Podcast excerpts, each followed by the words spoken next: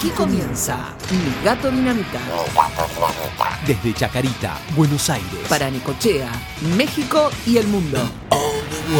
MiGatoDinamita.com Arroba Mi Gato Dinamita en Twitter.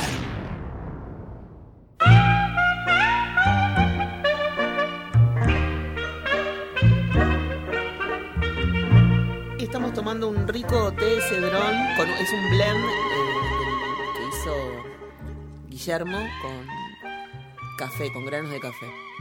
Ajá, porque Susana trajo café para tomar. Una gran expectativa, un café muy rico. ¿no? Aparentemente.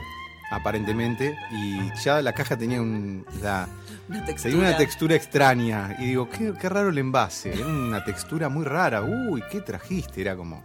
¿Qué café? Que, que duraba una semana nada más. Una vez abierto, consumir en una semana. Sí. ¿Qué Bueno. tipo de café es ese? No, Una cosa increíble. Eh, y bueno, lo abrimos y la textura respondía a que eran granos enteros. O sea, granos. Y, Y, no, no, leí, tenés ¿no? un, No tengo un- eh, eh, una molienda, digamos, una máquina moledora ahí. No tengo una molienda.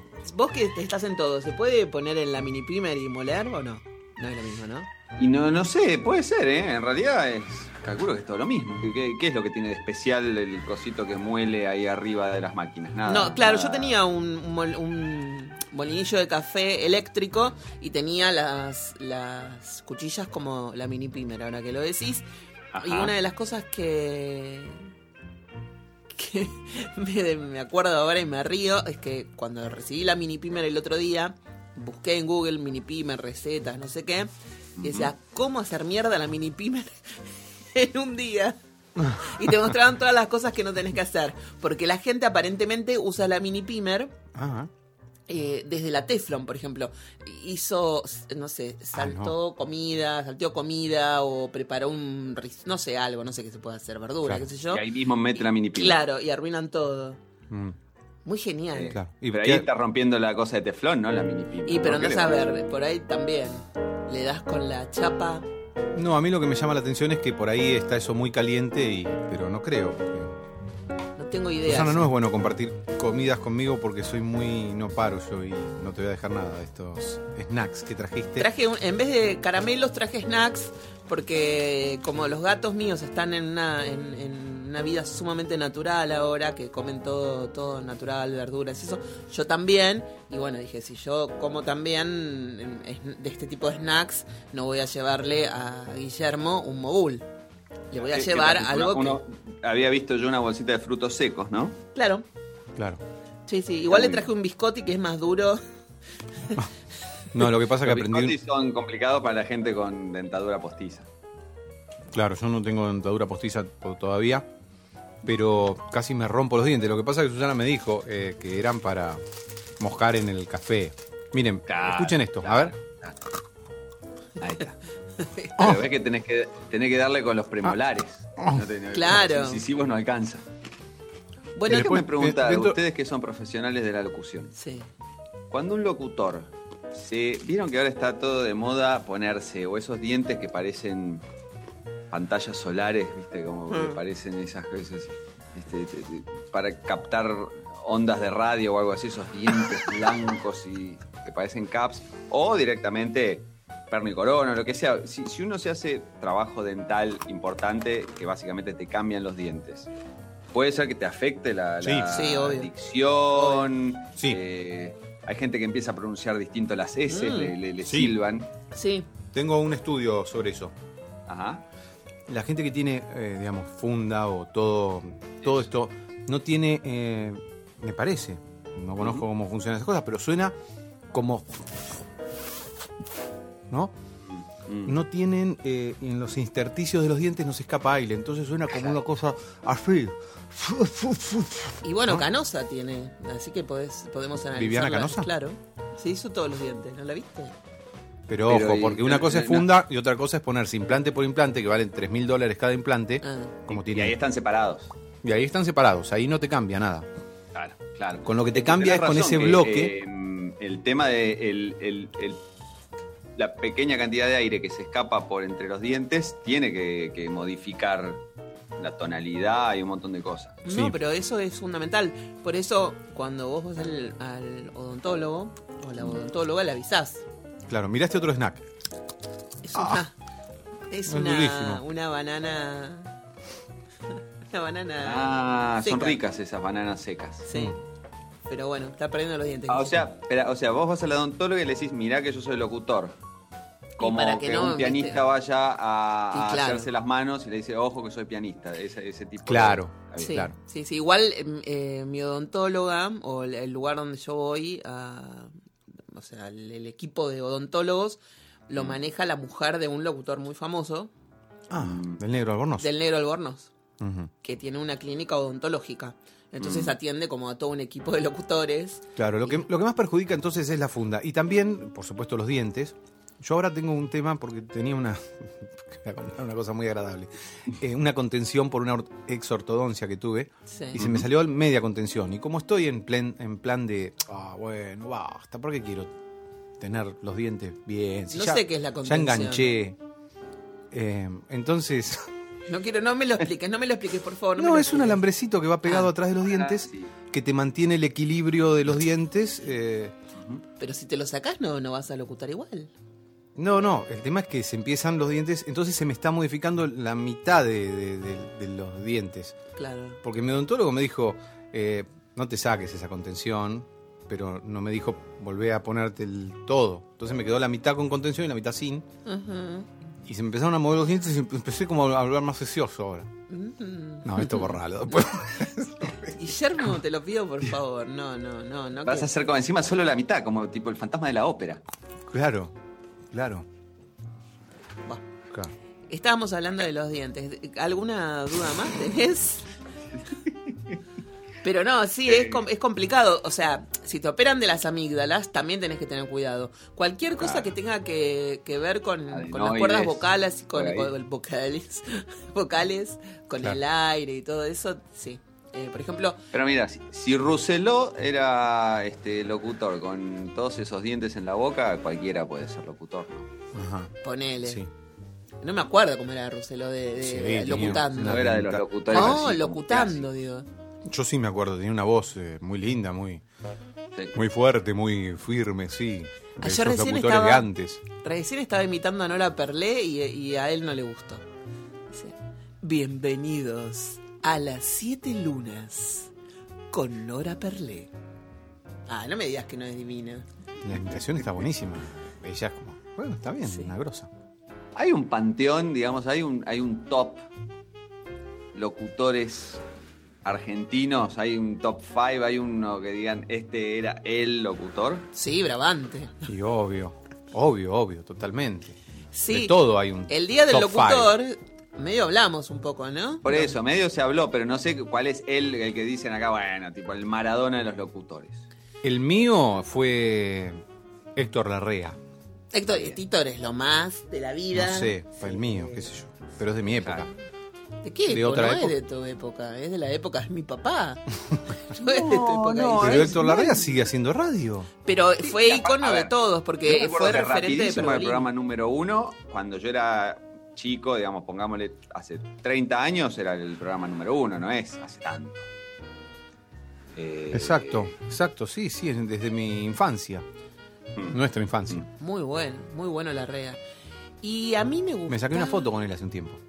Claro, Con Cristian y con él. sí. O sea, Cristian La conmigo. compartimos ¿Ah, sí? en el episodio 2, no sé, en alguno de todos esos episodios. Guille no escucha el podcast, así que no, sabe- no, no- no sabe, no se acuerda. Cuando todavía hablábamos de gatitos, en algún momento debemos haber mezclado gatitos locutores y ahí Mm. metimos los comentarios. No, no, no sé. Porque al- al comienzo, comienzo hablábamos solamente de gatitos. Ajá. Y después la cosa se fue desvirtuando con mis ideas sobre la abducción de los gatos alienígenas y un montón de cosas que se hicieron en este podcast.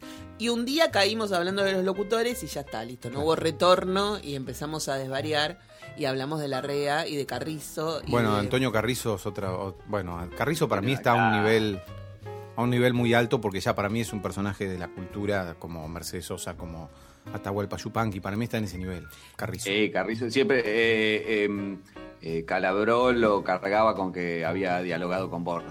Claro. Porque usted dialogó con Borges. Claro. No, pero Exacto. locutor. Con locutor, todos dialogó. Sí. Bueno, Mancuso a mí me gustaba un montón. Graciela Mancuso creo que No fue tengo como, como la locutora que todas las, las locutoras mujeres queríamos copiar en su momento, porque tenía un, ca- era la- una de las primeras que cantó, Mm. cantó, cantó al decir una frase, digo, ¿eh? Usted se ha comunicado con el servicio de reparaciones. Por favor, disque el número del teléfono descompuesto. Cantan Ah. los finales. Ah, Cantan los finales, los finales, los famosos yo no la tengo. Yo, cantados. yo crecí en Necochea y allá algunas cosas no llegaban. Después Bernasi, que me encantaba y me encanta. Tampoco yo la conocí acá recién. Este, también la ¿Cómo se llamaba em, un locutor canoso de ojos claros? ¿Estaba con Badía? Tratando de pensar de quién estoy pensando. Mm, ya, ya me va a salir, ya me va a salir. Bueno, para mí un, un tipo que hoy lo escucho hacer una locución, Palatroville, y a mí me fascina, que es eh, Cacho Fontana. Claro. Cacho Fontana. Pero Es yo que lo escucho decir Palatroville. Y me Son una, son ¿no? una marca, grosso. porque vos lo escuchás y vos sabés que es Cacho Fontana.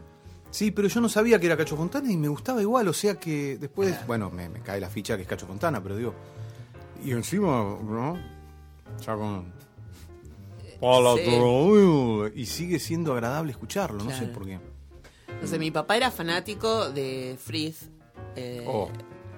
Sí. el de la aventura del hombre. la- Yo creo que soy uno de los mejores imitadores de Fritz.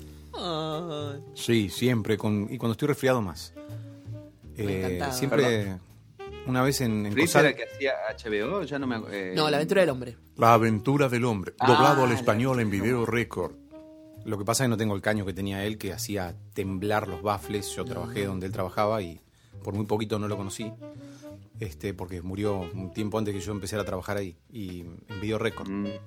Y me decían los muchachos que era tremendo, la, Sí. era un hombre muy grandote Muy grandote. y tenía una voz increíble. Además, cuando lo veía llegar, yo me lo, me lo cruzaba en los estudios de grabación y cuando él entraba, y siempre me- nos venía a saludar, hola chiquitas. A mí me sale como, como decía ya, eso de hola chiquitas es medio Graciela Borges, pero siempre me mandaba saludos para mi papá, porque sabía que mi papá lo, lo amaba. Para mi papá no existía otro locutor. Para mi papá era el único y siempre me decía lo mismo. ¿Cómo se llama este locutor que tanto me gusta a mí? El de la aventura del hombre. Entonces, Continental. Decía así, y tenía esa voz así y esa, esa El- manera extraña de hablar. Esto temas- es el Joe de Benny Hill. ¿Se acuerdan que hablaba así? Ah, Una vez en Cosal hicimos con Freddy Villarreal una especie de competencia de imitaciones en un estudio que estábamos jugando. Y mm, esta fue una de las imitaciones que, que hacíamos. Pero él hacía. "Estamos en-". No era. no, era así. Era como... Yo te hago la voz porque pongo los dientes, pongo la lengua.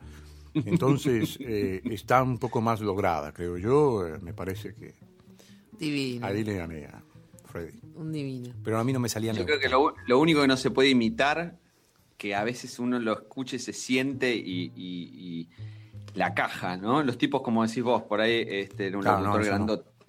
Como la caja grande, eso, eso es algo que si no lo tenés, no es muy difícil hacerlo, ¿no? No, vos sabés que yo soy una bruta. No, claro, ahí no podés hacer nada. Eh, el- una vez estábamos en Fox grabando y estaba el, lo- el famoso locutor de Fox, el chileno. Ah, que siempre ahí pica con él. Pica, nunca usé esa palabra, la primera vez que la uso. Pica. Sí, con él, siempre es porque no es locutor Bueno, argentino. Entonces siempre, siempre hay problemas con él. Pero es bueno.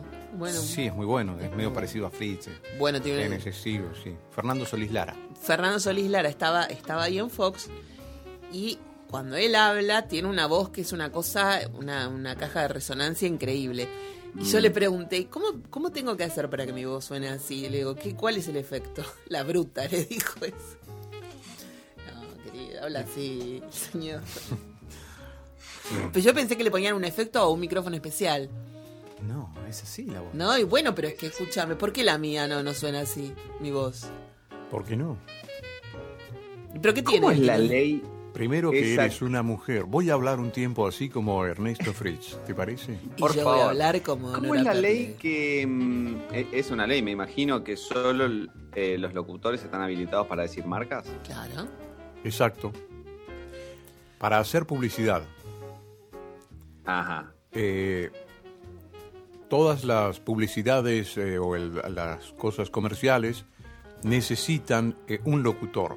Si no, la marca tiene que pagar una, una, eh, Una multa. una multa, exacto. Una multa. Y no solamente una- eso, una. En, en la- en las radios tiene que haber un locutor que tiene que estar presente para dar la hora, la temperatura. eh, Claro, hay muchas cosas así. Claro. Y además, en caso de emergencia. Como algo, un logro gremial, digamos. Exacto. Sí, son funciones exclusivas del locutor, que no sé por qué la hora y la temperatura y todas esas cosas, pero el locutor no se puede ir del piso de la radio hasta que no llega su locutor eh, a, a- relevar el turno. Y mm, en, en algunas... eh, en realidad eso cobra sentido en casos de, de extrema de extrema urgencia a nivel político del país si ocurre algo terrible como la muerte de un presidente, el asesinato de un presidente y el locutor es el que tiene que estar ahí informando, eh, ¿no? Como esos hechos aparentemente. No, yo lo pensé porque el otro día estuve. No sé qué fue. Ah, llegué un poco más temprano y estaba uno de esos programas de la tarde de, de espectáculos y de chismes y qué sé yo. Y viste que llega un momento que están hablando que yo y tiran algún chivo en el medio. Y entonces este estaba por decir algo, no sé, eh, eh, Verónica Lozano. Y decía, bueno, porque yo duermo en mi colchón y la locutora dice el nombre, Canon. Exacto. Porque Como mi eso, colchón y la locutora dice Canon. como eso es publicidad, eh, tiene que decirlo una locutora. Si la locutora no lo dice, porque hay muchas publicidades que vos ves en donde no hay locutor, que solamente está la imagen, o solamente hay un actor y no hay un remate hecho por un locutor, es- esas publicidades tienen multa, tienen que pagar Exacto. una multa. Y si es un famoso también, digamos, Sí. está, Sí. no sé, Pirulo diciendo yo tomo tal cosa y es un futbolista, eso paga extra. Claro, cuando Julián Wage hacía las publicidades de Ala, Claro. eh, yo hacía la factura y decía Ala muy chiquito al final. Era la voz de. Se mezclaba Claro. mi voz con la de Julián Wage. Y Por les- ejemplo, y también Seven Up con. eh, no, Sprite con. Bueno, con mucha gente. No, con eh, Pelado. Vienen cosas. Eh, Ronnie Arias. Ah, Ronnie, le mandamos un saludo desde acá. Y mm, una de las... Y a mí me pagaban como locutor. ¿Se ríe? Tito se ríe por lo que se imaginaba que yo iba a decir, ¿no? Sí. Claro, Ya claro. No quiero ni imaginar qué vas a decir. Mejor. Bueno, les aviso que... Pero pará un poco. Cuando la escuchen a, a- a Me voy, a comer, Jimena... me voy a comer todos los snacks. a Jimena Capristo decir marcas o hacer una publicidad o eso, no puteen, es locutora. Ah. Es locutora. Mira, Se recibió creo que el año pasado o el anteaño. Sí. mira, no sabía. Sí, sí, sí, sí. Así que tiene totalmente permitido anunciar temas, porque los locutores solo anuncian temas. Exacto, también. Y eh, bueno, tampoco puede eh, omitirse un locutor en una publicidad. Cuando ves una publicidad sin locutor, es porque la marca quiso pagar las multas correspondientes eh, Y se hizo cargo y se hizo cargo de no, no Me pregunto si, si esta ley se ayornará al mundo podcast, porque bueno, muchos podcasts tienen publicidad y qué sé yo, y en una de esas este, la tienen que ayornar para que las publicidades en los podcasts también tengan que ser eh, para- Pero, hechas por locutores. pero que hay, hay publicidades en los Sí, podcasts. hay. Sí, bueno, los podcasts grandes sí, nosotros no, nosotros de- el otro día quisimos hacer esa antipublicidad para que nos llamaran y nos llamó alguien, Susan, de, No, lo- de por las ahora no. de, de no, comida, ¿no? No llamó a nadie, ¿no? No llama a nadie. Pero yo les voy a comentar algo. En un foro de podcasteros, viste que yo como no tengo nada que hacer, me meto en un foro de podcasteros también. Ajá. Estu- Pero bueno, ¿sabes estaban- que los foros son para pelearse nada más. Bueno, yo me peleé.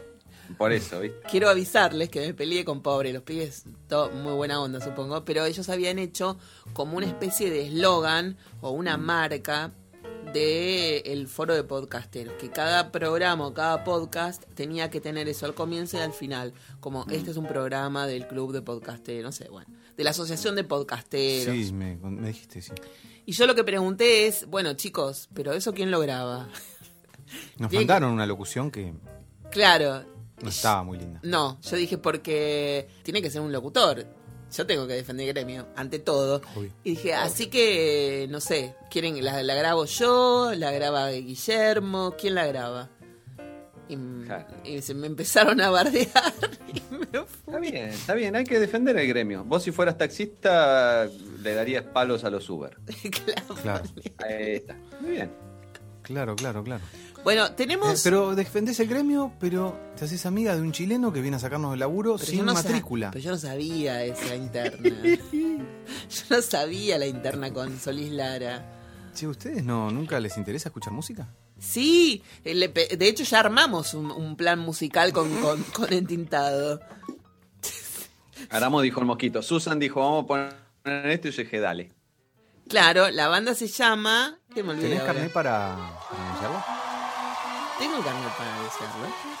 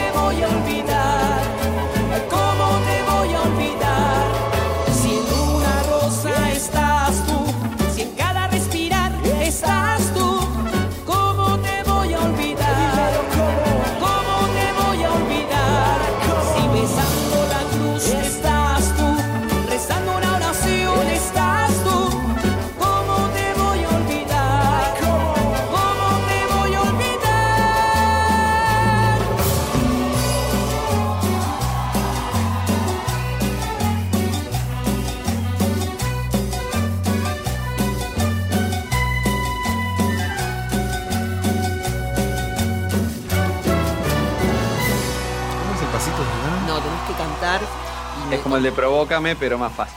Claro, cuando, cuando uno canta y dice no, no te voy a olvidar, no te olvidaré, hace una señal como en la cabeza, ¿no? Con Como los en la deditos en la cabeza, que no lo va a olvidar. Es muy bueno. Eh, quiero decir que tengo una visión totalmente distinta de Cristian Castro después de que Tinto eh, hiciera su comentario sobre el recital de Cristian. ¿eh? Es muy bueno Cristian Castro. Es genial. Soy el, apolo- el apologista de Cristian. Es muy bueno genial, es genial. El- lo que está haciendo con, con las canciones de Sandro es para ir a verlo, te digo. Hola, soy Cristian. Y estoy presente en mi gato dinamita. Hablamos de que Olga no le quiere vender Está la mansión con en nosotros. Banfield, ¿no? No, y bueno, Olga es brava. Olga es brava. Yo si tuviera un... No, no, iba a decir, si tuviera un gato nuevo le pondría Sandro, pero no. No. Hay una marca de ropa muy linda, eh, creo que inglesa, pero bueno, de Europa seguro, que se llama Sandro. Y la verdad me causa, o sea, veo la ropa y pienso en Sandro y si no hay una camisa abierta hasta el ombligo, no, no, No tiene gracia. no tiene que, gracia. Y no, no, es ropa muy, muy linda, muy fina. pensé que Olga ya se quería hacer de la marca esa también. Olga, Olga se nota tranqui, ¿eh? Ah, sí, sí, sí, mi familia. Sandro, no. Sandro mm, casa de San Banfield, eh, era bastante cerca, se podía ir caminando desde de la entintada, eh, cuando nos pusimos de novios, allá en el periodo antediluviano, con los tiranosaurios, diría la reta. Eh, eh, ella vivía en Banfield, justo donde empieza Banfield, y la casa de Sandro estaba ahí cerquita. Eh, pero nada, era un, un gran paredón y nunca lo vimos a Sandro, tampoco era que pasábamos todos los días, pero cada tanto se juntaba gente, las chicas. Las chicas. Ahora, Olga responde absolutamente al perfil de las chicas, ¿no? Podría ser mm, mi vieja, Una de las chicas. totalmente. Perfil 100% de, de las chicas. Sí. ¿Qué ¿No? perso- un personaje, Sandro? Salvo Yo que igual- todo sea una pantalla, como me dijo mi amiga Mercedes. ¿Cómo, cómo dale eh, con eso de que es una pantalla? ¿La terminan? Yo voy a decir una sola cosa. Mercedes Eh, me dijo que tiene data. Me parece que en toda la cinematografía argentina, me estoy siendo un poco hiperbólico, ¿no? Pero en Sí. toda la cinematografía argentina no hubo una presencia masculina más cautivante para mí que Sandro en particular en la película Muchacho, que es la que pasa en el Delta del Tigre. Una cosa de locos esa película. El tipo está, es, es que, eh, o sea, eh, yo si me dijeran, mandá eh, un- una foto de el argentino más fachero de la historia que yo, yo mando a Sandro en, en Muchacho. No, no, es una cosa de locos, la verdad que sí. No la vi. Y hay unas, hay una película que no me acuerdo cómo es que se llama, una que trabaja Elena Sedova, también del año, ¿no? que no es muy genial como baila Sandro, como, como la saca a bailar a ella y, y bailan en la pista haciéndose los locos. No, no, no. Sandro tenía, tenía un baile, o sea, tenía, me gustaba mucho, había muchos pasos de Sandro, eran él bastante armado, pero los brazos, digamos, del codo para abajo y las rodillas, de, digamos, las piernas de la rodilla hacia abajo, como desarmadas, ¿no? Como que Sandro tenía una cosa así que de acá para abajo estaban como sueltos, como de muñeco. Y después el, el- el cuerpo movía muy bien, pero la, la parte de abajo era como un fenómeno. No, muy buena, muy buena. Yo me he colgado. Pero hablan todas las películas así. Sí. Habla así todo el tiempo. En la película No, esta encima, muchacha todas las películas, yo no sé cómo es el tema del sonido, pero la- las películas argentinas en general, en general, estoy generalizando, pero bueno, Suenan para el orto. pero en general tienen mal sonido, ¿Por qué? sobre todo las de aquella época. Qué raro. Y Es tan fácil hacer buen sonido, te juro, es fácil. Bueno, Bueno, yo no, no sé si es un tema Muy técnico, fácil. Buen micrófono, una buena captura y nada más. Y si no, un pero las doblaban y porque era tan malo Claro, el sonido bueno. que las doblaban y cuando las doblaban, las doblaban, las doblaban mal, porque siempre estaba desfasado. Claro, claro. Es obvio. De hecho, se hacía en la empresa Video Record, volviendo a. Donde se vos hacía ahí, donde trabajabas. yo trabajaba y en esos mismos estudios, que eran Mm. hermosos y antiguos y un olorcito a, a- antiguo. Mira, la, la- la cosa es así también. En la escuela de cine, cuando vos ves sonido, te enseñan, o la- las clases están basadas en las películas de afuera. Entonces el desglose de sonido lo haces en base a Terminator, ponele, o a una película que tenga un plano sonoro muy grande. Y vas dividiendo primer plano sonoro, segundo plano sonoro. Claro. Y acá es imposible, acá tenés uno solo y con suerte que funcione. Claro, las películas viejas y no tan viejas se doblaban todas, Sí. eso obviamente, y después la actuación era muy fea, no le hacían planos a las voces, entonces estaba en un galpón y el tipo habla como si tuvieran Claro, en un estudio chiquitito. O sea, de hecho, eh, una de las cosas grosas que tenía el doblaje de Video Record es que mi amigo Pablito estaba con el, la cámara así y de acuerdo al plano, no solamente al ambiente, sino también al plano. Si es un primer plano, le ponía menos cámara, le sacaba cámara, y ahí es donde ves el doblaje que vos decís, qué bueno que es este doblaje o no te das cuenta. Y otros doblajes que son horribles, porque el tipo camina y no, no hace ruido los pasos, Sí. porque le borran todo. Este, y bueno, no sé, porque no es difícil. Hoy en día casi todas tienen sonido Me dio directo. hipo. No, y yo me, me tiro una pasa y me la pego en la nariz. La pasa de uvas, Dios mío. Em, las películas. Me comí todo. Bueno, Hoy se puede grabar sonido directo y muy bueno, ¿no? Sí, y es muy fácil. Con micrófonos muy, muy sencillos. O sea, más sencillos. Un micrófono de 1200 dólares ya tenés un buen sonido directo. Y sin embargo, seguís viendo películas que tienen un sonido horrible. No sé cómo y hacen. bueno, hay que revisar también en las escuelas de, de cine qué pasó en la clase de sonido. Yo te digo, si me fiaba por la clase de sonido que yo tenía, además que no me gustaba ni armar ni desarmar micrófonos, nada. Yo me saqué un 2. De verdad te lo digo. No, no quería, no quería hacer sonido, no quería desarmar cables. No me gustaba, no entendía. Es muy sencillo. Un micrófono Sennheiser 914. Pero eso No, no, pero eso, 9.16, pero eso no es lo que ves en la clase. En la clase ves un montón de cosas que son imposibles para acá. Pero eso es lo que tenés que ver entonces. ¿Cuál es el micrófono que va a sonar alucinante y, nada más? Pero no, nosotros veíamos a nivel Hollywood, imposible. Es lo que yo te digo, ve- veíamos todo a nivel Hollywood. En un lugar donde teníamos el micrófono del grabador que teníamos en 1970. Claro, claro. No, no se puede, no, no, no. Qué vivos. Es más, este es el micrófono, Mi- mira. Es- Este es el micrófono del que estoy hablando. Ajá. Este micrófono. Mm. Bueno, A ver, Mi, mi hermano, que es eh, traductor, sí. eh, ahora se fue a España y, y trabaja haciendo simplemente mm, subtítulos. Pero cuando estaba acá hacía subtítulos y también hacía doblajes, digamos, traducción para doblaje. Entonces, eh, que es bastante distinto y mucho más arduo, porque mm, cuando uno hace subtítulos, eh, básicamente lo único que tiene que hacer es tratar de que entren las dos líneas en pantalla este, y por ahí de las, traducciones posibles elegir la que mejor cuadra con, con la acción. Eh, pero cuando uno hace eh, doblajes, no solo tenés que traducir lo que van diciendo y todo, sino tratar de que cuadre con el movimiento de los labios eh, en el momento. Entonces él hacía llama la, la traducción, una especie de guion, y después con los timecodes y todo, pero después tenía que estar en la grabación y trabajar todo el tiempo reescribiendo y para que cuadre bien con, con- con la acción y con el movimiento de los labios. Y como decís vos, eh, hablaba muy bien, eh, no me acuerdo, en el estudio que trabajaba, creo que el delito Nevia, ahora no me acuerdo bien cuál era, pero me contaba que, me contaba que mm, los mejores directores, básicamente hay un director haciendo eso, ¿no? Sí. Y los mejores directores se preocupan muy bien y como decís vos, cuando eh, la parte de sonido es íntima, ponen poca cámara, eh, cuando es en un hall grande, o sea, saben también jugar con todo el tema de efectos. Sí, bueno, lo difícil es cuando eh, nosotros doblábamos películas chinas, de verdad, parece un chiste, pero es es verdad. Eh, porque dicen, tenías que decir, eh, el tipo decía, o sea, ve a la nevera y, y coge un emparedado. coge no decíamos, no, no, porque no lo usamos acá. Eh, toma un emparedado. Sí. Ve a la nevera y toma un emparedado. Y, viste, tenías que decir, "Choya".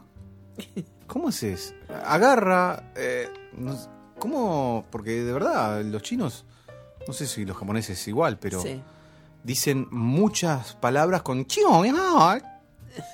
Eh, bueno, y era muy difícil adaptar al, al lip sync. Claro, Sí, claro, claro. sí, sí, sí. Y mm, Es que eh, quedamos esperando al otro. ¿Qué decías, Tinto?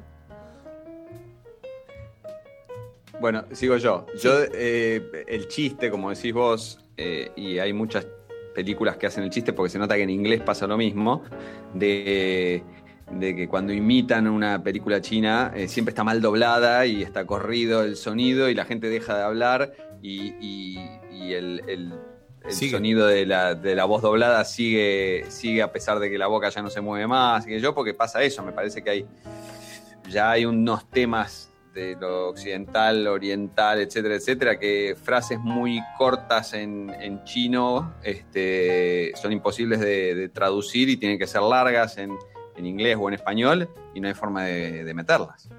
Sí, mira, el otro día me pasó algo que no tiene nada que ver con esto, pero les voy a cortar el tema. No me acuerdo qué película agarré en cable que estaba doblada Mm. y me había quedado el subtítulo eh, en pantalla. Yo estaba viendo lo que se había doblado y viendo el subtítulo y nada coincidía. Claro, no, es que pasa un montón. Yo, no, Porque no, en realidad, ya te digo, son dos distintos, no, no trabajan con el mismo texto. no, no, no trabajan con la misma historia. Porque lo que yo estaba viendo. Sí, eso sí, pero el texto es distinto. No, no, una cosa de loco fue. A ver, espera, paremos porque no sé qué pasó. ¿Qué pasó? No, no, nada, nada, sigue. Ah, bueno. No, porque, por ejemplo, eh, el protagonista decía, hoy me voy a casa que tengo que descansar. Y en el texto, hoy me voy a casa, me voy a hacer una sopa. O sea, el que subtituló, subtituló lo que quiso. O el que dobló. O el que dobló, no sé. Porque una cosa es cuando lo escuchas en inglés, que a veces yo pongo el subtítulo para divertirme un rato, eh, si me acuerdo. Pero lo que vi esa noche fue una cosa desopilante. No, no se podía creer. Este es el director de doblaje con el que, Guillermo. este es el director de doblaje con el que yo trabajé, Claro, Alberto Ramírez Beni. Sí. Un- yo era asistente de él sí. varios años. No sé si lo puedes ver. Es un aparato muy. Con Sí. el auto fantástico. Ahí está con David Hasselhoff. Claro, con, con David Hasselhoff. Con David Hasselhoff está en esta foto porque él era la voz del auto fantástico. Mm. Y era muy bueno él.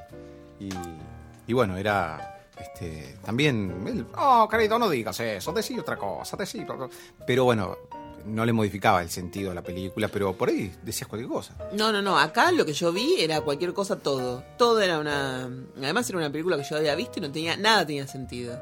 Nada tenía sentido. Yo y, y la vi hasta el final porque no podía parar de reírme. Yo, esto es un Déjame, delirio. déjame- déjame que te pregunte, ¿eso era en cable o porque Sí. eh, hay veces que cuando en la época de yo ahora viste Netflix y esas cosas es mucho más accesible y más fácil y HBO online y qué sé yo.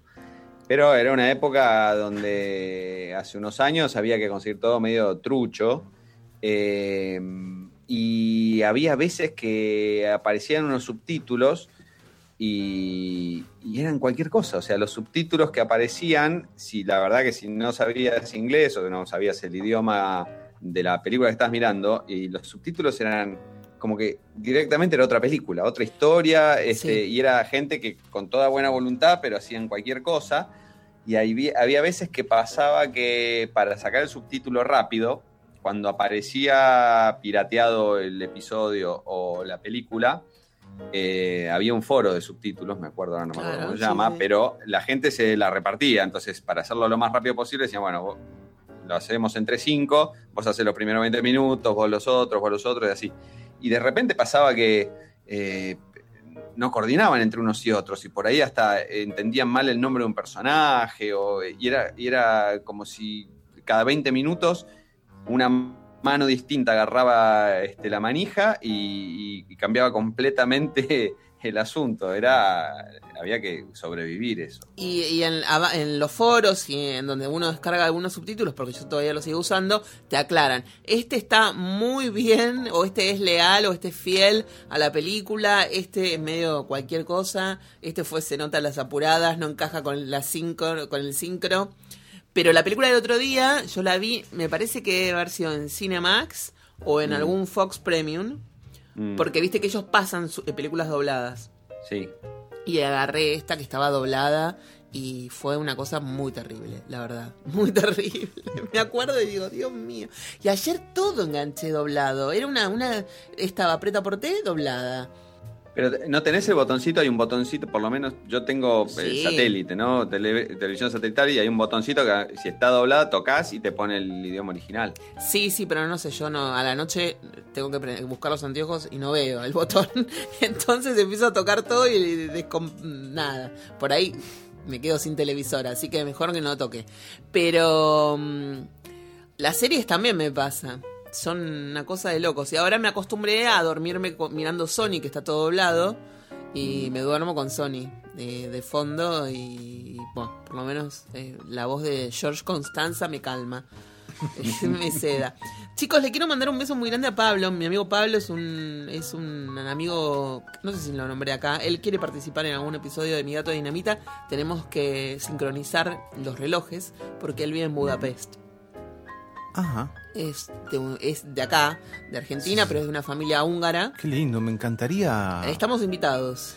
A mí no conozco Budapest. Eh, y dicen que es precioso. Sí, sí. me encantaría, sí, sí, no sé por qué me da tanta emoción ese lugar. Ahora se va Alfredo Rosso, el fanático, el fanático, el conocido crítico de rock, a la casa de Pablo porque son amigos. Él trabajó mucho tiempo acá en medios, en radios y Sería un placer, Y bueno, nos está esperando. Son cinco horas más, así que en realidad si hacemos una grabación un poquito más temprano que de costumbre, para, para que la gente que no sabe, nosotros solemos grabar a eso a las 6, 7 de la tarde de los viernes. Eh, pero un día si coordinamos, grabamos a las 3 de la tarde, van a ser las 8 de la noche para él, vamos a... Le- a poder le- coordinar. dale, bueno, arreglemos y él sabe muchísimo de música y además tiene una colección de discos que es impresionante, que yo no sé cómo hace, pero no, es muchos discos, ¿eh? muchos discos, muchos Genial. discos en serio.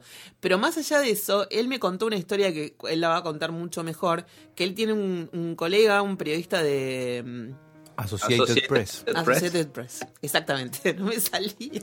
Llegó Coco acá para, para el asado que tenemos hoy, ¿eh? Hoy vamos a, a comer un asado con Coco, con Sí, Coco Nis de la cooperativa del Correcaminos. Bueno, volvemos a, a, a- Si querés venir tinto, estás invitado, por supuesto. Obvio. La Con cosa la es que intimidad, con los niños, con todo. eh, tiene un amigo, un colega que cubre todo lo que es Fórmula 1 y, y carreras Mm. de autos en Europa. Bien, en París. Entonces, eh, tiene un gato. Uno o dos gatos tiene. Y, estaba dejando de cubrir las carreras porque no tenía quien le cuidara al gato. Entonces va a distinta gente, o sea, por ahí te ofreces vos y le decís, yo voy a París y, y mientras que vos cubrís tantas semanas el premio Sarasa Sarasa, yo te cuido el gato. Y él te da las llaves de la casa y vos le cuidas del gato durante dos semanas en París. Genial. Sí, sí, así fue como viajaron muchos amigos de Pablo de distintas partes del mundo, incluso él, que se fue a quedar a París un tiempo y a cuidarle el gato o los gatos a este señor periodista. Pero como ahora ya no hay... Suena muy, muy eficiente que la gente viaje, ¿no? Tiene que haber algún parisino que le haga el favor. Y pero... Y no sé, la verdad, no sé. Pero está bueno, es un amigacho que te presta la casa para que vos le cuides a, lo- a los dos gatos. Que no me acuerdo cómo se llaman, pero Eh. Pablo lo va a contar de modo mucho más pintoresco, porque cuando a mí me lo contó me causó mucha gracia y me dio mucha ternura. Y dije, bueno, voy Mi- a ir. Mi, mi amiga, mi amiga mm, Araceli, eh, amiga de Twitter, ¿no? Amiga en el mundo real, pero la eh, amiga de Twitter, Araceli, vive en Nueva York y trabaja de mm, babysitter y de algo parecido a un au pair o algo así, eh, cuidando chicos de, de esto cada tanto y ahora contaba que este, la estaban la estaban contratando una señora que se iba creo que se iba de viaje y ella iba a pasar a mm, comer y limpiar la jaula de unos pajaritos. Mira, muy bien. Está muy bien. La podemos contratar porque yo ahora estaba pensando que con este nuevo régimen que tienen mis gatos va a ser muy difícil todo. ¿Quién va a venir a darles la comida que, que están consumiendo yo? Por más que yo deje todo en tupper con en tuppers en el freezer con cartelitos. Esto es Claro. esto una vez cada 15 días. Esto se puede repetir, esto no, esto sí. Nadie va a venir a, No, no. y encima bancárselos. Y contar No. con tu madre para que haga ese tipo de No, tarea. no, no, voy a tener que- Aunque le llevó un filet ayer. Sí, sí, sí, es verdad. Pero no, no, no. Muy es, bien. muy, es muy difícil eso. De lo que te. ¿no? Yo pregunté y todos me mataron de risa. Me dijeron de ningún modo, Susana, de ningún modo. Porque además yo tengo que confiar No, plenamente. aparte por ahí lo podés vender como la, la Complete Susana Experience. Vos te vas, ellos vienen, los gatos no lo dejan dormir, Delia los llama para retarlos por cosas que hicieron en el pasado. eh, y no te traen un colchón, digamos, que sea como tu vida en serio. Co- Claro, bueno, claro. está bien, está bien. Como si fuera la vida de Cosmo Kramer. Kramer, Claro, claro. ¿no? claro, Eh, The Susan Experience. Claro, Claro. bueno, lo vamos a vender así. Tenemos, le- mirá todas las cosas que tenemos. Porque yo creo que si esto lo, lo, lo pongo en, en Twitter, la gente va, va a querer participar. Tenemos un día en la Entintado vida. Experience. Tenemos un día en la vida de Entintado. Tenemos este nuevo proyecto y ahora nos falta uno con vos. Una conmigo. Que es, no sé, que Ken, por ejemplo. Que Ken en invierno. Puede ser. ¿No? puede ser. Bueno, pero entusiasmate un poco. Ofrecí un combo. Yo ya ofrecí, Pero mira, déjame tengo tres pensar, gatos. No soy tan rápido. Chicos, Eh, antes de pasar a otro tema. Tenemos, eh, tenemos eh, diferentes invitados, estaba pensando yo, pendientes. ¿eh? Sí, Ah, mucho. Un experto en hamburguesas Sí, y Hernán Quiosa, un doblajista muy grosso y muy famoso, sí. que ya dijo que quería venir. Santiago Candegave es muy grosso. Él te explica la vida de las hamburguesas como si realmente lo que él le explicara fuera rico. O sea, él te vende las salsas, los panes, eh, los pepinillos, eh, los distintos quesos. No, una cosa maravillosa. Yo, mirá, yo no consumo carne y le pongo like a todo. Y le opino, le digo, ah, esa salsa parece que está muy bien. ¿Podés dar la receta de los pepinitos agridulces? Y ahora no vas a comprar no vas a comer asado, que escucho que, que Coco está empezando no, a prender no, el me fuego. van a poner una, una, una papa, creo. Una papa. No, está bien, ¿eh? La papa, yo te digo cómo hago verduras asadas. A ver. Papa ¿Haces asados, Tinto? Sí, ¿cómo no va a ser asado? Pa- sí, es lo único que sé hacer. Papa y cebolla arriba de la brasa de derecho viejo. Si querés envuelta en aluminio, no es necesario. Eh, la berenjena también se puede mandar derecho hasta que se empieza a pelar y ahí la, la subís a, a- al- Pero al principio, pum, arriba nomás ahí derecho de la brasa. Eh, se puede hacer un tomatito asado al medio, pim pim, ese sale rápido. Eh, el choclo, obviamente, pero con la chala lo dejas ahí un rato. No, no, no, no va a ser tan y, intenso, me parece esto. Eh, morrones, los morrones también salen muy ricos a la parrilla. Yo pregunté Hongos, si la. Si te si- gustan los hongos, quedan bárbaros con un poquito de aceite de oliva Ah, y, y en la parrilla. Muy bien, muy bien. No, pero me parece que no, que yo pedí una papa o una batata, dije. ¿No? No sé qué, con quién hablaste. Sí. Porque no se me ocurría, me dijeron, ¿qué verduras? Y ahí cuando me, me apuran un poco y, y una papa, dije. Y Primero dijiste una manzana que era como... No, no, no, en- en- algo para acompañar la cena, no... eh, Pero es que la manzana asada hay que hacerla al horno. En realidad es, No. es- No es como engañoso manza- el no, como manzana manzana. asada. Esa hay que hacerla al horno. Y, y- y a mí me gusta mucho la manzana asada, pero mm, mi mamá siempre dice que es comida de hospital. yo no te como una manzana asada. No, me tenés que obligar. No, no, no, no, porque me da como que delicioso, me, delicioso. como hay algo ácido ahí que me hace crujir los dientes. Dulce de leche con nueces, ¿no? Eh, y, ¿En dónde? y un poco de crema. En, la, En el restaurante. El día- Canela. Canela. La canela es lo que, lo que garpa. Ah. Sí. En el batido que me estoy haciendo ahora a las mañanas, que es con leche de avena, estoy usando un, un rico yogur de coco eh, que los gatos no quisieron comer. Lo, estoy usando yo. Eh, chía, semillas, arándanos, una banana y na, na, na. le pongo canela. Y Muy la bien. canela le, le realza todo, la verdad. Té de canela, los chicles de canela.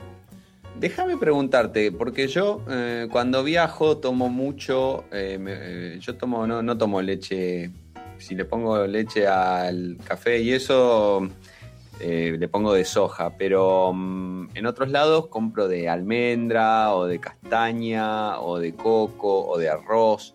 Y acá no vi industrializado, estamos hablando, por ahí están las dietéticas que te lo hacen y te cobran un ojo de la cara, pero así como que venga en un, en un tetra o algo así de leche de almendra o leche de avena o leche de coco, no vi. ¿Existe? Sí.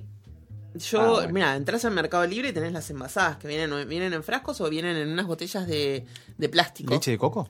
Leche de coco viene en lata Mm. o Sí. hay, hay gente que la prepara en el momento pero te dura dos días, dos o tres días porque bueno, está todo activo ahí, ¿viste? está todo vivo. Entonces Mm. tiene poca durabilidad, no, no tiene todos los conservantes que tiene la leche común. Y hay que ver si te tomas un litro de leche de coco, como, ¿no? Morís. Pero, por ejemplo, la- ayer justo fui a un negocio que está a dos cuadras de mi casa, que vende todo, no me puedo acordar, se llama Green Food, no me acuerdo cómo se llama, después te paso el dato.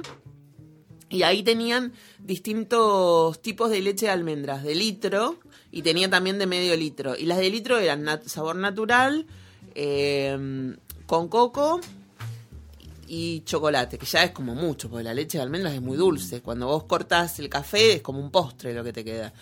Y en las dietéticas sí, eh, el otro día un, estaba tomando un café con un conocido y él me dijo que él va a las dietéticas a comprar la leche orgánica, la leche común orgánica, y que había leche eh, de almendras porque la leche orgánica no había llegado y que se trajo una leche de almendras y que se quiso morir cuando le puso al mate cocido porque le cambió el sabor. Claro. Y, Y se hace con poquitas almendras. Con seis almendras creo que ya podés hacer una leche. Sí, y lo, que tiene la leche de avena es que no tiene gusto a nada, desde luego, es avena, es como un agua, pero que es muy, muy sana, muy, muy sana la, la avena y es mucho más liviana que, que las almendras o que el coco en todo caso. Y entonces está bueno eso. Y hoy estaban pidiendo alguna receta de, de esto, de, de algún yogur o algo que se pueda comer a la mañana, y yo tiré esta bombaza de, chicos, tomen el yogur de coco.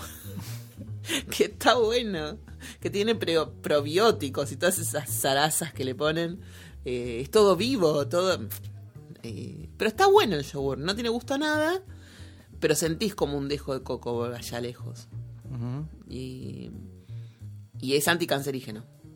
Y yo lo compré para el gato por eso, pero el gato no le importa nada. Claro. Igual les cuento, lo próximo, mis amigos como ven lo que le cocinan a los gatos me pidieron que les haga riñón a ellos. Me dijo, no me haces un riñón saltado, un brochet de riñón, si yo le estoy haciendo un riñón Qué al gatito. Sí, parece que sí, les voy a hacer, qué sé yo. Ujú. Sí, trae acá también. Bueno, traigo un día y hacemos unos brochets, yo te hago. Mí rico me riñón, hígado estás haciendo, también a mí me gusta el hígado saltadito con cebolla. Claro, ellos pueden, pero una vez cada 15 días. Por eso digo, el, el tupper dice una vez cada 15 días. Gente, estoy pensando que no, no escuchamos todos los capítulos de los hermanos Farfala, no digo para escucharlos Ah, ahora. pongamos pero- uno. ¿Te ¿Podemos? parece? ¿Ponemos uno ahora? Dale, Porque nos quedan algunos capítulos de los hermanos dos o Farfala. tres. Lo vi el Había otro día. como, creo que ahí son seis o siete, este, pero está bien. Este, Es muy interesante porque que contar. Producen sobredosis, uno uno cada tanto está bien, me parece. Eh, escuchar eh, también al documentalista mismo en persona que está hoy con nosotros eh, me parece que es especialmente interesante. ¿Quieren que escuchemos? Vamos a escuchar Escuchen. un- uno de los.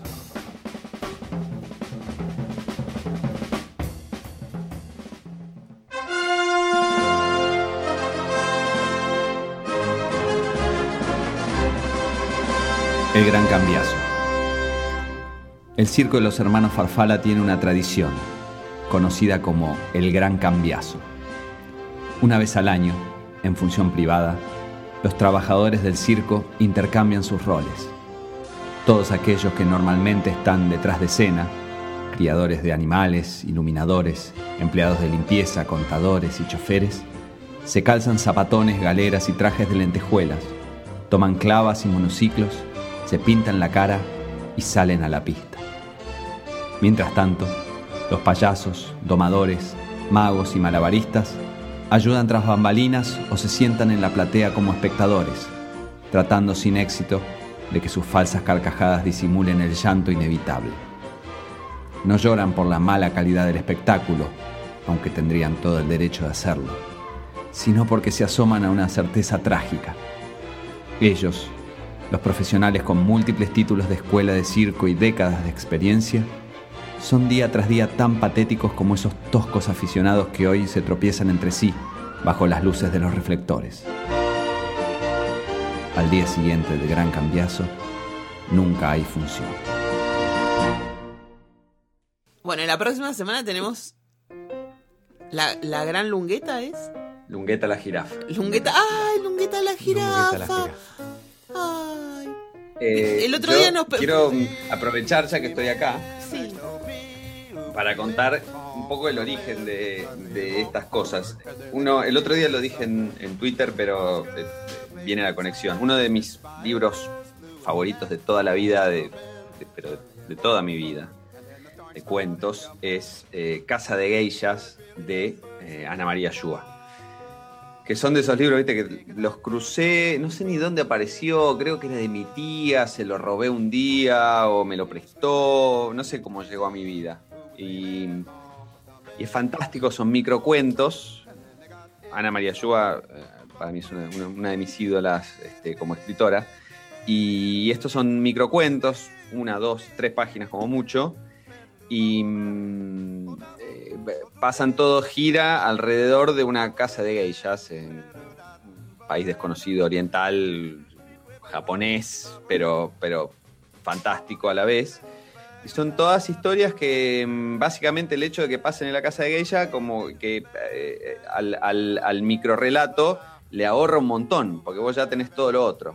Eh, digamos, ya sabés el, el- background. Entonces el microrelato puede ser cortito y vos todo el resto te lo imaginás porque sabés dónde está, dónde está ocurriendo. Eh, entonces, este, eso es la, la inspiración de decir, bueno, a ver, un- una serie de microrelatos que pasen en algún lado que no, no, no, necesite, o sea, con, con- con saber dónde ocurre ya te, te da un gran pedazo de la historia. Y por eso surgió esto del circo de los hermanos Farfala, donde uno ya el circo se lo imagina. A mí el circo me, me deprimió toda la vida, entonces ya me imagino un lugar así medio deprimente y, y- y medio decadente y, y- y, o sea, los circos cada vez son, son menos populares, entonces le da toda una, una mística que ni hay que escribirla. Entonces, es- es- para, para un escritor aficionado y mediocre, ya tenés todo un andamiaje que, que podés meter la historia más fácil. Sí, muy mm, este, aficionado y mediocre, pero yo tengo toda tengo toda la película hecha de los hermanos Farfara en la cabeza. Sí, sí, así sí, que me parece muy tan bien. mediocre no sos. Sí, sí. No. un par de cortos se pueden hacer. Y ahí, en el, en el, blog, en el blog y en el, en el libro que está en, en- en mi sitio, que se puede bajar, obviamente gratis, no, no se me ocurre cobrarle a nadie por esa tortura, el, hay, hay dos o tres eh, sagas como esta. Está la, la saga del Circo de los Hermanos Farfala. Hay otra que se llama En el Hospicio, que pasa todo en un hospicio Sí, que se sí, llama el de la- Santa Elvira. ¿Cómo se llamaba el hospicio? Sí, sí, sí, me acuerdo. Santa Elvira. Santa Elvira, y después está la que pasa en el barco, que pasa en, en el barco de un, de un conquistador fallido este, y, y las desventuras de, de- de los pobres marinos. Eh, y me gusta mucho esa, esa idea de decir, bueno, esto pasa acá, medio en una época indefinida, pero uno ya se puede imaginar todo lo, todo lo accesorio. Entonces la historia puede ser chiquitita y, todo el resto viene aparejado solo por, por haberlo colocado en ese universo. O sea, es tan mediocre, entintado, que muchas veces en las reuniones con amigos decimos, "Mira, tengo un, un cuento entintado para leer. Ah, buenísimo. Y la gente atendía y escuchaba. Así que Ujú. imagínense, descárguense el libro. Sí, sí, sí, Con yo- razón nadie quería darle comer a, tu- a su- a tus gatos. Yo le querían dar de comer a mi gato, Los pero invitas a la fiesta, Tinto, les sos la "Che, te única- voy a leer un cuento, salen corriendo. Tinto, sos la única persona en este eh, programa que puede semblantear lo contrario, un bon vivant, un- ¿no? Claro. Así que, sí, claro, sí, deja eso para nosotros. Claro. Porque si no nos hundimos. nos Sí, hundimos. sí, sí, nosotros. No, vos sos No, pero viste que está, somos parecidos, ¿eh? muy, Todos. muy tale- Sí, con los talentos. Los talentos. Somos prolíficos, eso sí. Eh, nos gusta hacer cosas. Eso si sí. no, no estaríamos acá. Eso sí. Ah, y exacto. quiero contar una cosa. Un Sí. amigo, muy amigo mío de la facultad eh, y, y de la vida, pero lo conozco desde el año 95, cuando entré al primer año en exactas. Este, mi amigo Carlos, que también trabajamos juntos, etcétera, me llama el otro día y me dice, mira, estoy, él siempre le gustó el tema radio, hizo algunos programas. Dice, estoy armando un nuevo programa de radio, eh, pero mm, como prueba piloto vamos a hacerlo en podcast. Y estuve escuchando tu podcast este, y me gusta Mm. mucho y soy fan y soy fan de Susana y de Guillermo, bla, bla, bla. Y me- después me hizo algunas preguntas técnicas, llamémoslo, de cómo, de cómo lo, lo armamos. Así que apareció un, un amigo que, que- que, este, por alguna razón llegó al podcast y, y, bueno, me gusta mucho, así que les, les mando de parte de él unos, unos saludos y seguramente lo va a estar escuchando esto y va, va a estar este, eh, sorprendido de que, de que lo esté nombrando. Pero pasa el chivo del podcast y para así lo, nosotros también lo escuchamos. y Todavía no lo tiene listo. Cuando lo tenga listo y puesto online, este, porque estaba también toda esa parte del hosting, etcétera, estuvimos hablando de eso, de, de la parte de grabación y también de la parte de, de- de ponerlo en algún lado para que se escuche. Eh, cuando esté, seguramente lo, lo- lo vamos a promocionar para que nuestros oyentes se, se acerquen. Pero desde luego. Y Le a- mandamos un saludo, ¿eh? Le mandamos un saludo. un amor. Este, qué paciencia de escuchar, A Carlos. que de escuchar el podcast. Qué raro, ¿no? Porque salimos en una radio online Ajá. que ya no es lo mismo que un archivito flotando en el aire difundido como podcast. Sí, Pero además salimos en una radio de aire, como Sí. en Radio Maestra Necochea. sí, y una de México. Claro, esa es la de online. Pero quiero decir, son cosas distintas. No Sí. sé cómo suena un podcast en una radio de aire, un podcast en una radio online. Son cosas distintas. Sí. Es como ver una película en un teatro, eh, qué sé yo, o, De todos o modos, ver una serie en el cine, o nosotros hay algo que tenemos y es que podemos hacer de todo. la gente se duerme en los tres lados. No, no. Ah. De todo, en todo, en, en- siempre, desde que empezamos a hacer, a armar el podcast, eh, que sacamos el, el episodio cero en adelante, que es un poco lo que decíamos hace Yo un te rato. salvé un mosquito con la raqueta, ¿te acordás? Claro, no, qué desastre. O sea, hemos como evolucionado para, para diferentes lados. Te pido un poco de respeto. El otro día, por ejemplo, Horacio, que nos escucha fielmente, pero así como hay, hay, hay oyentes que nos escuchan en, eh, episodio a episodio y son este, conspicuos seguidores de Mi Gato Dinamita. Horacio es uno de ellos, dijo que le había gustado mucho el, el episodio, el episodio número 70 y que le había parecido el más coherente de todos. No. Uy, nos habremos equivocado entonces. Sí, sí, sí, Después, por ejemplo, Carola dice que nosotros pasamos de. al- Dice, vos pasaste de hablar y putear como un camionero, ahora hacerte la intelectual con los otros dos. Entonces, como que ahora estamos más cultos. El otro día fui al cine y vi en letras grandes en toda la pantalla el nombre de Carola J. Ah. Ah.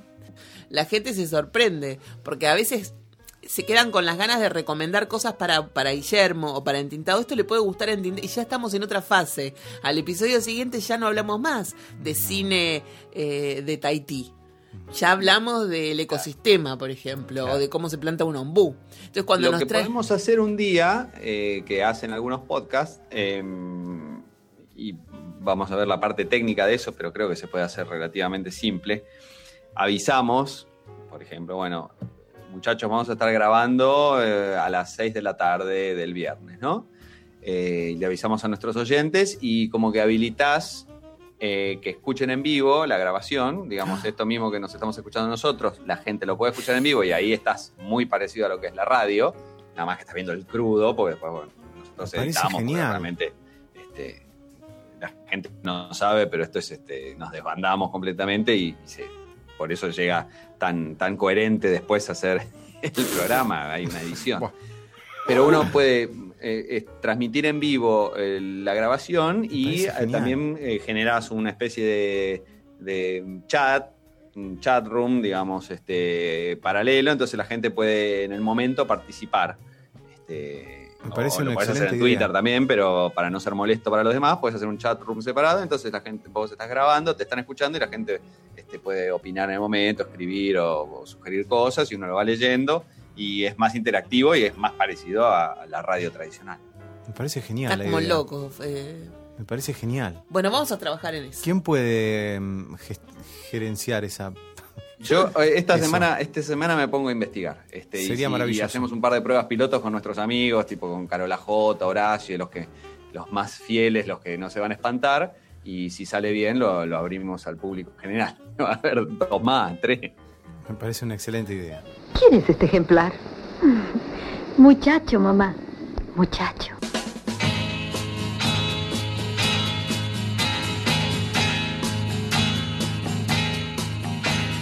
Yo quiero vivir como las aves que no pueden atraparse ni alcanzarse. Pues aunque mi vuelo se detenga para amarte en tus brazos, ave de paso, me llamarás, seguro acertarás. Pues yo no sé si alguna vez me atraparán.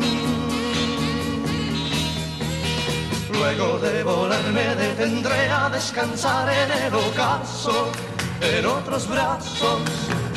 Y al salir el sol continuaré y escaparé de tu abrazo. Ave de paso, me llevarás, seguro acertarás. Pues yo no sé si alguna vez me atraparán.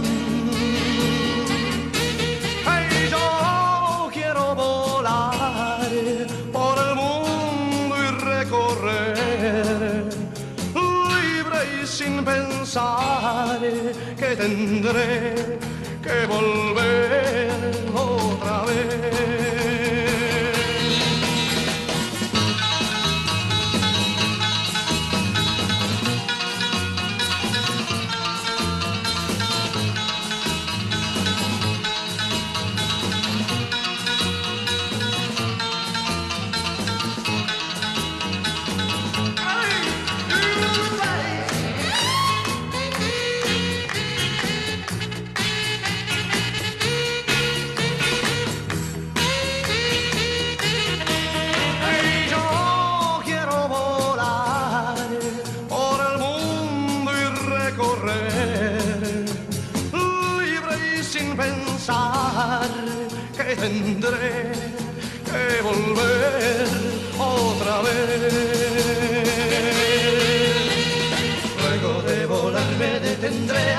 A descansar en el ocaso, en otros brazos. Y al salir el sol continuaré y escaparé de tu abrazo. Ave de paso, me llevarás, seguro acertarás. Pues yo no sé si alguna vez me atraparás.